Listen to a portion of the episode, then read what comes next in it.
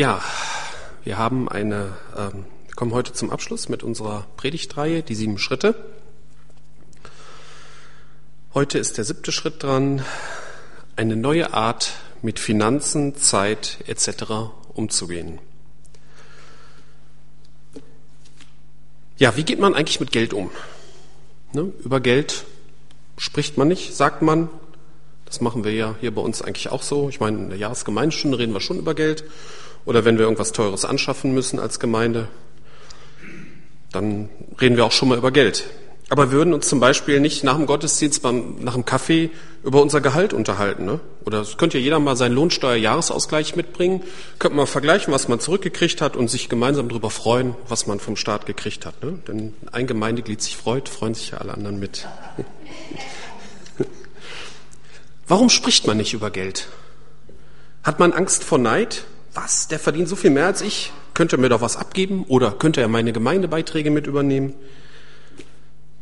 Auch in Firmen darf man üblicherweise nicht über das Gehalt sprechen. In vielen Arbeitsverträgen steht äh, eine Geheimhaltungsklausel drin, dass man mit niemandem über sein Gehalt sprechen darf.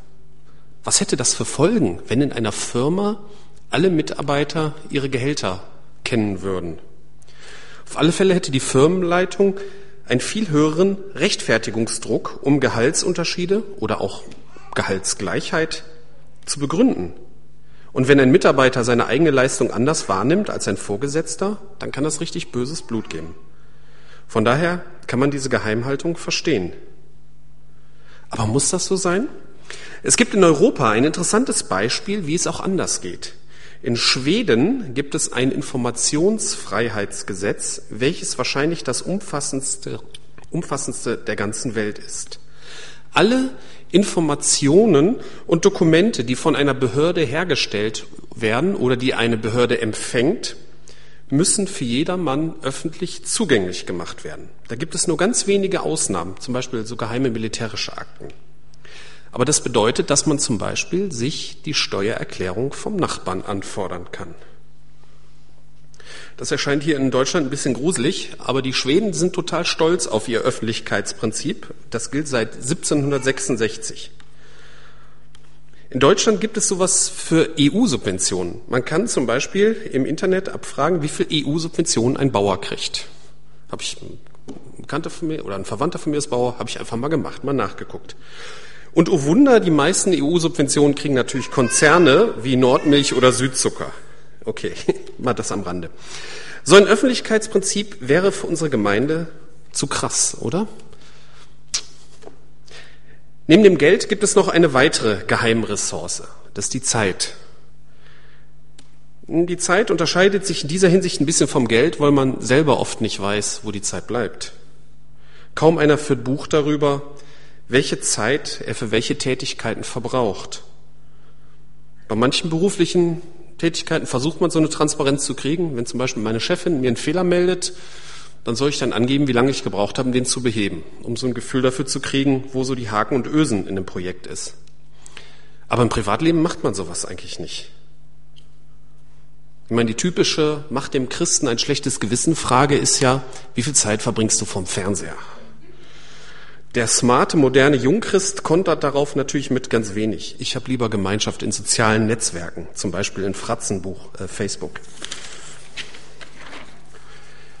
Aber auch bei praktischen Tätigkeiten weiß man oft nicht Bescheid. Wie viel Zeit verbringst du mit der Wäsche, mit Putzen, mit Reparaturen am Haus, mit der Wohnung, mit Autowaschen, mit Hobbys? Wie viel Zeit mit den Kindern, mit dem Ehepartner, mit Freunden, mit Nachbarn, Kaum einer wird seine Zeit so vermessen, dass es für ihn genau transparent ist, wo die Zeit flöten geht. Flöten geht. Ich finde das zwar total interessant, aber ich glaube, ich würde das auch nicht machen. Und dazu kommt ja noch, dass Zeit auch nicht gleich Zeit ist. Wenn man erschöpft ist, kann man Zeit oft nicht mehr produktiv nutzen, sondern man muss sich entspannen. Man kann auch nicht über seine Grenzen hinweg immer aktiv sein, sonst ist man irgendwann ausgebrannt. Ja, kommen wir nun zum ersten Bibeltext. Wir wollen ja heute nicht nur herumphilosophieren, sondern wir wollen hören, was Gott sagt. 2. Korinther 8, 1 bis 5. Wir möchten euch nun, liebe Geschwister, von der besonderen Gnade berichten, die Gott den Gemeinden in Mazedonien geschenkt hat. Die Nöte, die sie durchmachten, bedeuteten eine große Bewährungsprobe für sie, und trotzdem waren die Gläubigen von einer unbeschreiblichen Freude erfüllt. Ihre Freude war so groß, dass daraus trotz bitterster Armut eine überaus reiche Freigebigkeit entstand. Die mazedonischen Geschwister gingen, das kann ich bezeugen, bis an die Grenze dessen, was ihnen möglich war, ja sogar noch darüber hinaus. Und sie taten es freiwillig und aus eigenem Antrieb. Eindringlich und inständig baten sie uns um das Vorrecht, sich am Dienst der Hilfeleistung für die Gläubigen in Jerusalem beteiligen zu dürfen, als Zeichen ihrer Verbundenheit mit ihnen. Und noch in anderer Hinsicht übertrafen sie unsere Erwartungen, denn vor allem anderen stellten sie sich selbst in Einstimmung mit Gottes Willen zunächst dem Herrn, dann auch uns zur Verfügung. Kurze Erläuterung, in Jerusalem war damals eine Hungersnot und die Christen in Jerusalem, die hatten richtig finanzielle Probleme. Und deswegen wurde in den Gemeinden im Umkreis, im weiteren Umkreis für sie gesammelt. Diese mazedonischen Gemeinden waren ein Vorbild an Freigebigkeit. Wir finden ein ähnliches Beispiel in den Evangelien, in Markus 12, 41 bis 44. Jesus setzte sich in die Nähe des Opferkastens und sah zu, wie die Leute Geld hineinwarfen. Viele Reiche gaben große Summen. Doch dann kam eine arme Witwe und warf zwei kleine Kupfermünzen hinein, das entspricht etwa einem Groschen. Da, war, da rief Jesus seine, seine Jünger zu sich und sagte, ich versichere euch, diese arme Witwe hat mehr in den Opferkasten gelegt als alle anderen. Sie alle haben von ihrem Überfluss gegeben, die Frau aber, so arm sie ist, hat alles gegeben, was sie besaß. Alles, was sie zum Leben nötig hatte. Abgeben vom Überfluss oder darüber hinaus. Die Mazedonier gingen bis an ihre Grenzen und darüber hinaus. Hier drängt sich natürlich einem die Frage auf, was ist diese Grenze? Wer legt sie fest? Ich denke, dass Paulus hier die Grenze so aus seiner Sicht beschrieben hat. Er ist viel rumgekommen, er hat arme und reiche Städte und Länder gesehen und er konnte sicherlich auch einschätzen, wie viel die Bewohner einer Stadt oder eines Landes hatten. Und er ist überrascht, wie viel die bitterarmen Mazedonier, so schilderte sie nämlich, dass diese bitterarmen Mazedonier so viel gegeben haben. Sie waren von einer Freude erfüllt und diese trieb sie zu einer freiwilligen Freigebigkeit. Diese Freiwilligkeit ist ein weiterer sehr wichtiger Gesichtspunkt. Wir finden äh, einen ähnlichen Text in 2. Korinther 9, 6 bis 8. Denkt daran, wer wenig sät, wird auch wenig ernten. Wer reichlich sät, wird reichlich ernten. Jeder soll für sich selbst entscheiden, wie viel er geben möchte und soll den Betrag dann ohne Bedauern und ohne Widerstreben spenden. Gott liebt den, der fröhlich gibt.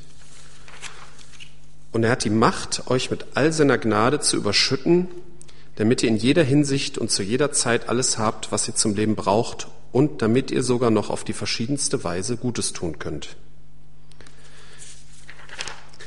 Dieses äh, soll den äh, Betrag dann ohne Bedauern, ohne Widerstreben spenden. Das kann man auch so übersetzen, laut Fußnote hier in der Übersetzung, die ich verwendet habe. Keiner soll zum Spenden gezwungen werden. Ne? Also diese Freiwilligkeit ist ganz wichtiger Punkt. Ja, ich möchte jetzt zu 2. Korinther 8 zurückkommen und ein bisschen weiterlesen über die Mazedonier. Ihr Verhalten hat uns ermutigt, Titus zu bitten, dass er sich bei euch erneut um die Geldsammlung kümmert. Also jetzt wendet er sich an die Korinther, die er schon früher einmal in Angriff genommen hatte und dass er nach allem, was er sonst schon für euch getan hat, jetzt auch dieses Werk der Gnade Gottes zu einem entsprechenden Abschluss bringt. Ihr zeichnet euch ja in jeder Hinsicht aus, durch Glauben, durch Worte, die der Heilige Geist euch eingibt, durch geistliche Erkenntnis, durch hingebungsvollen Einsatz und durch die Liebe, die euch vorgelebt und die wir euch vorgelebt und in euch geweckt haben. Genauso sollt auch ihr jetzt bei diesem Werk der Gnade Gottes euch auszeichnen. Ich sage das nicht, um euch einen Befehl zu erteilen. Wenn ich darauf hinweise, mit welchem Eifer andere sich einsetzen, dann nur, um auch euch Gelegenheit zu geben, die Echtheit eurer Liebe unter Beweis zu stellen. Ihr wisst ja, woran sich die Gnade Jesus Christus, unseres, unserem Herrn, gezeigt hat. Er, der reich war, wurde arm, damit ihr durch seine Armut reich werdet. Ich will euch in dieser Sache lediglich einen Rat geben und das in eurem eigenen Interesse. Schließlich wart ihr im vorigen Jahr nicht nur die Ersten, die Geld zusammenlegten, ihr wart sogar die Ersten, die den Wunsch hatten, sich an der Sammlung zu beteiligen. Bringt dieses Unternehmen nun auch zum Abschluss. Sorgt dafür, dass die Durchführung nicht hinter der ursprünglichen Bereitwilligkeit zurückbleibt. Gebt entsprechend dem, was ihr habt. Denn eine bereitwillige Gabe, bereitwillig gegebene Gabe ist Gott willkommen. Und ihr Wert bemisst sich nach dem, was der Geber besitzt, nicht nach dem, was er nicht besitzt. Schließlich soll es nicht dahin kommen, dass ihr anderen aus ihrer Not helft und dadurch selbst in Not geratet. Es geht vielmehr darum, einen Ausgleich zu schaffen. Zum jetzigen Zeitpunkt hilft euer Überfluss ihrem Mangel ab, damit ein anderes Mal ihr Überfluss eurem Mangel abhilft. Und auf diese Art und Weise kommt es zu einem Ausgleich. Es heißt ja in der Schrift, wer viel gesammelt hatte, hatte nicht zu viel, und wer wenig gesammelt hatte, hatte nicht zu wenig. Wenn ich diesen Text früher gelesen habe, fühlte ich mich immer ein bisschen unwohl, weil er, auf mich wirkte er wie ein unterschwelliger Befehl. Und so einen unausgesprochenen Druck mochte ich noch nie. Er stellt die Mazedonier als Vorbild dar, fordert dann die Korinther auf, dem nachzueifern, aber bitteschön alles freiwillig. Ein Vorbild kann natürlich zu einem Druckmittel werden. Ihr kennt das vielleicht, ne? Nimm dir ein Beispiel an deinem Bruder oder an deiner Schwester. Manchmal liegt auch mir dieser Spruch auf der Zunge, aber bisher konnte ich mir immer noch verkneifen. Ein Vorbild kann auch zur Anklage oder auch zur Selbstanklage werden, wenn man den Eindruck hat, dass jemand etwas richtig macht und man es selbst nicht kann oder hinbekommt. Vielleicht mag ich diesen Text auch deswegen oder mochte ich ihn nicht so besonders. Aber ich glaube, dass Paulus das Problem, dass dieser Text unterschwellig als Befehl ankommen könnte, gewusst hat. Und deswegen betont er in Vers 8, dass es eben kein Befehl sein soll. Es ist eh schwierig, über das Thema Geben zu sprechen, ohne dass es dann so gerade in christlichen Kaisern kommt, so jetzt gibt mal ein bisschen mehr. Das ist, es kommt auf die Freiwilligkeit an, auf die Bereitwilligkeit an. Und damit liegt sie alleine in der Verantwortung des Gebenden. Ein Befehl zum Geben widerspricht der Bibel. Denn nur eine bereitwillige Gabe ist Gott willkommen. Ja, dann in Vers 12, das fand ich auch interessant, da wird der Wert einer Gabe betrachtet. Ne? Denn eine bereitwillig gegebene Gabe ist Gott willkommen und ihr Wert bemisst sich nach dem, was der Geber besitzt und nicht nach dem, was er nicht besitzt. Also vor Gott zählt nicht der absolute Betrag, sondern der relative Betrag, abhängig von dem, was der Geber besitzt. Das ist ja wie bei der, bei der ähm, Witwe an dem Opferstock. Im Vergleich, absolut gesehen, war das quasi lächerlich im Vergleich zu dem, was die Reichen gegeben haben. Aber sie hat von dem gegeben, was sie hat. Und deswegen war es in den Augen Jesu das Wertvollste, was an dem Tag gegeben wurde.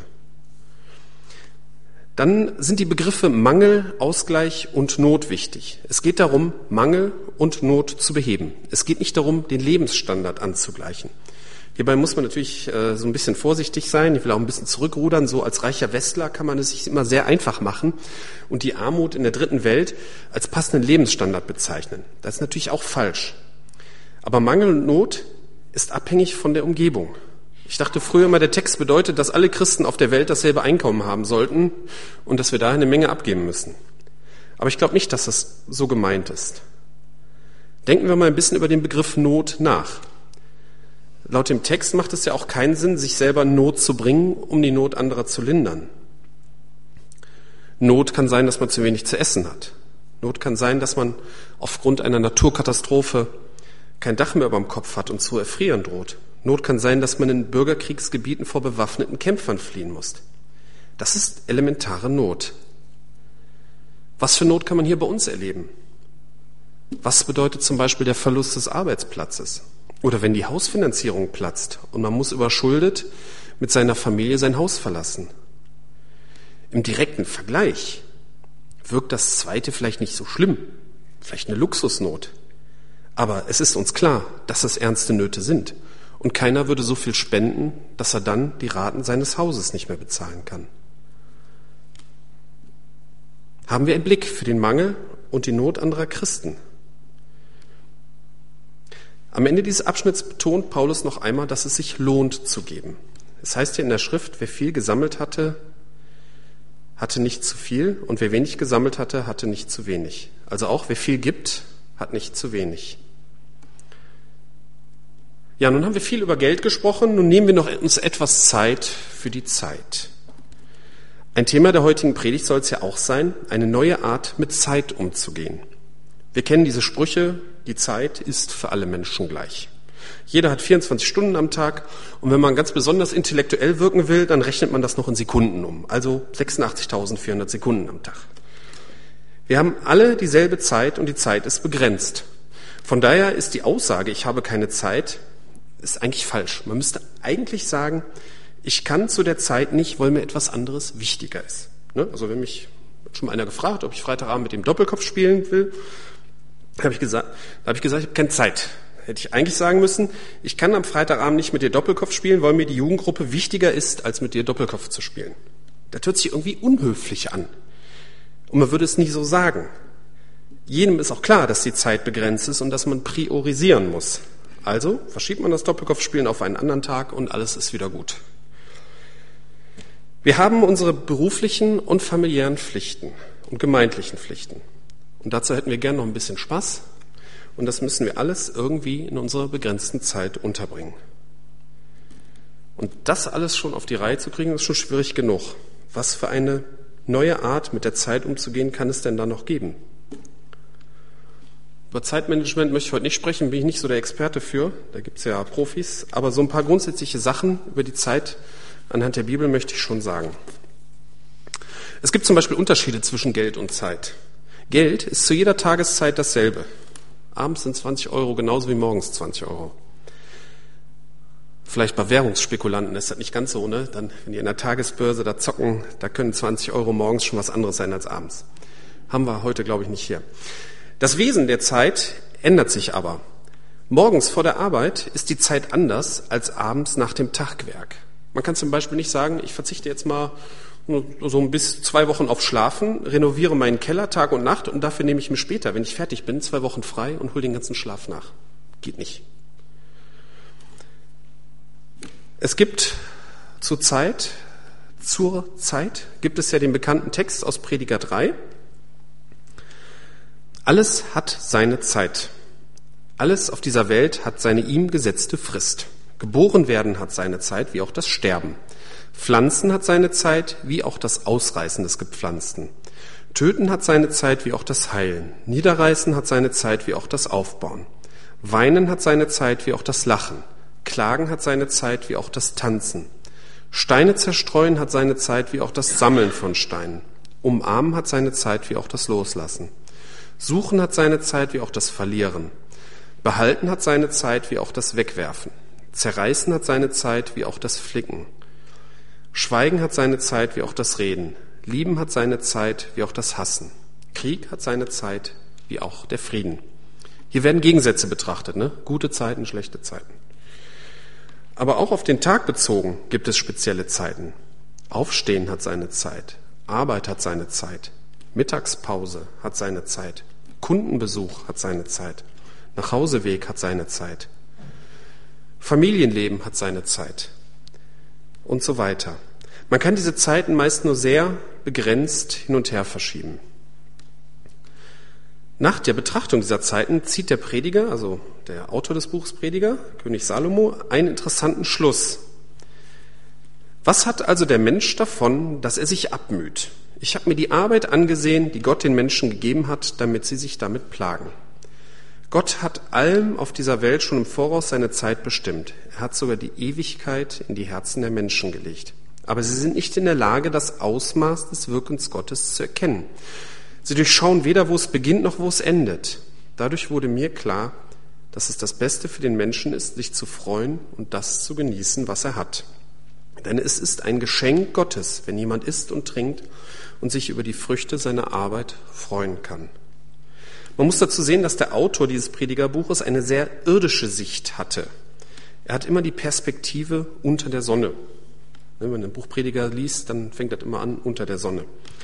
Aber trotzdem ist Dankbarkeit, mit dem zufrieden zu sein, was man hat, keine schlechte Lebenseinstellung. Das bedeutet ja nicht, dass man nicht trotzdem versuchen soll, was im Leben zu erreichen, aber dauerhafte Unzufriedenheit macht krank. Für manche wäre das schon eine neue, eine neue Art des Umgangs mit der Zeit. Hier fällt mir immer wieder das Stichwort Burnout ein und ähm, Es ist schon seit längerem Thema und mir begegnen immer wieder Menschen, die darunter leiden und bei denen ich das nie vermutet hätte. Hierbei finden wir auch eine Gemeinsamkeit von Geld und Zeit.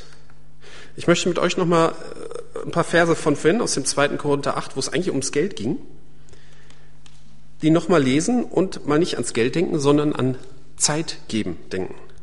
Dann passen diese Verse nämlich auch. 2. Korinther 11, Abvers 12. Denn eine bereitwillige Gabe oder eine bereitwillig gegebene Zeit ist Gott willkommen und ihr Wert bemisst sich nach dem, was der Geber besitzt und nicht nach dem, was er nicht besitzt. Schließlich soll es nicht dahin kommen, dass ihr anderen aus der Not helft und dadurch selber in Not geratet. Es geht vielmehr darum, einen Ausgleich zu schaffen. Zum jetzigen Zeitpunkt hilft euer Überfluss ihrem Mangel und damit ein anderes Mal ihr Überfluss eurem Mangel abhilft. Und auf diese Art und Weise kommt es zu einem Ausgleich. Passt das zur Zeit? Naja, mancher mag einwenden, jeder hat doch dieselbe Zeit. Von daher kann jeder dasselbe geben. Stimmt aber nicht. Menschen haben unterschiedlich viele Pflichten und müssen unterschiedlich viel Zeit, die unterschiedlich viel Zeit benötigen. Hat man zum Beispiel eine Familie, dann muss man Zeit dafür investieren. Und je mehr Personen das sind, desto mehr Zeit braucht man dafür. Und daher haben Menschen unterschiedlich viel Zeit zu geben. Weiterhin darf man selbst nicht in Not geraten, wenn man seine Zeit anderen gibt. Zeitliche Not kann zu einem Burnout führen.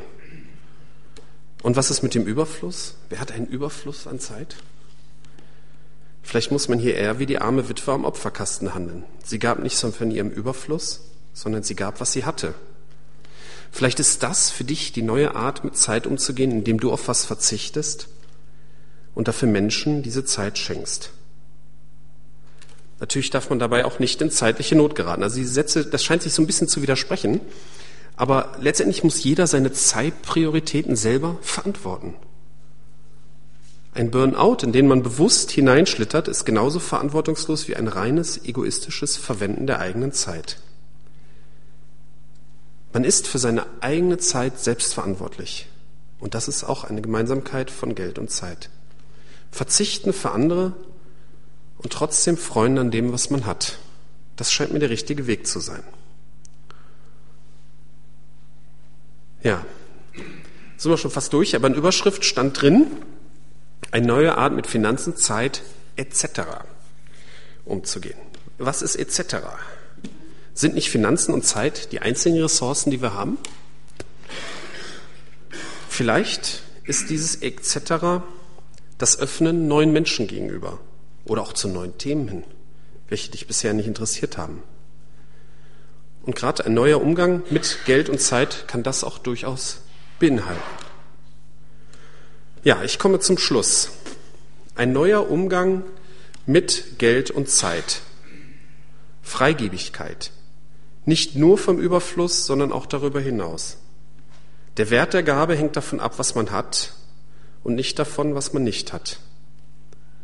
Nicht so weit, dass man selber Not gerät. Und dein Überfluss diene dem Mangel anderer.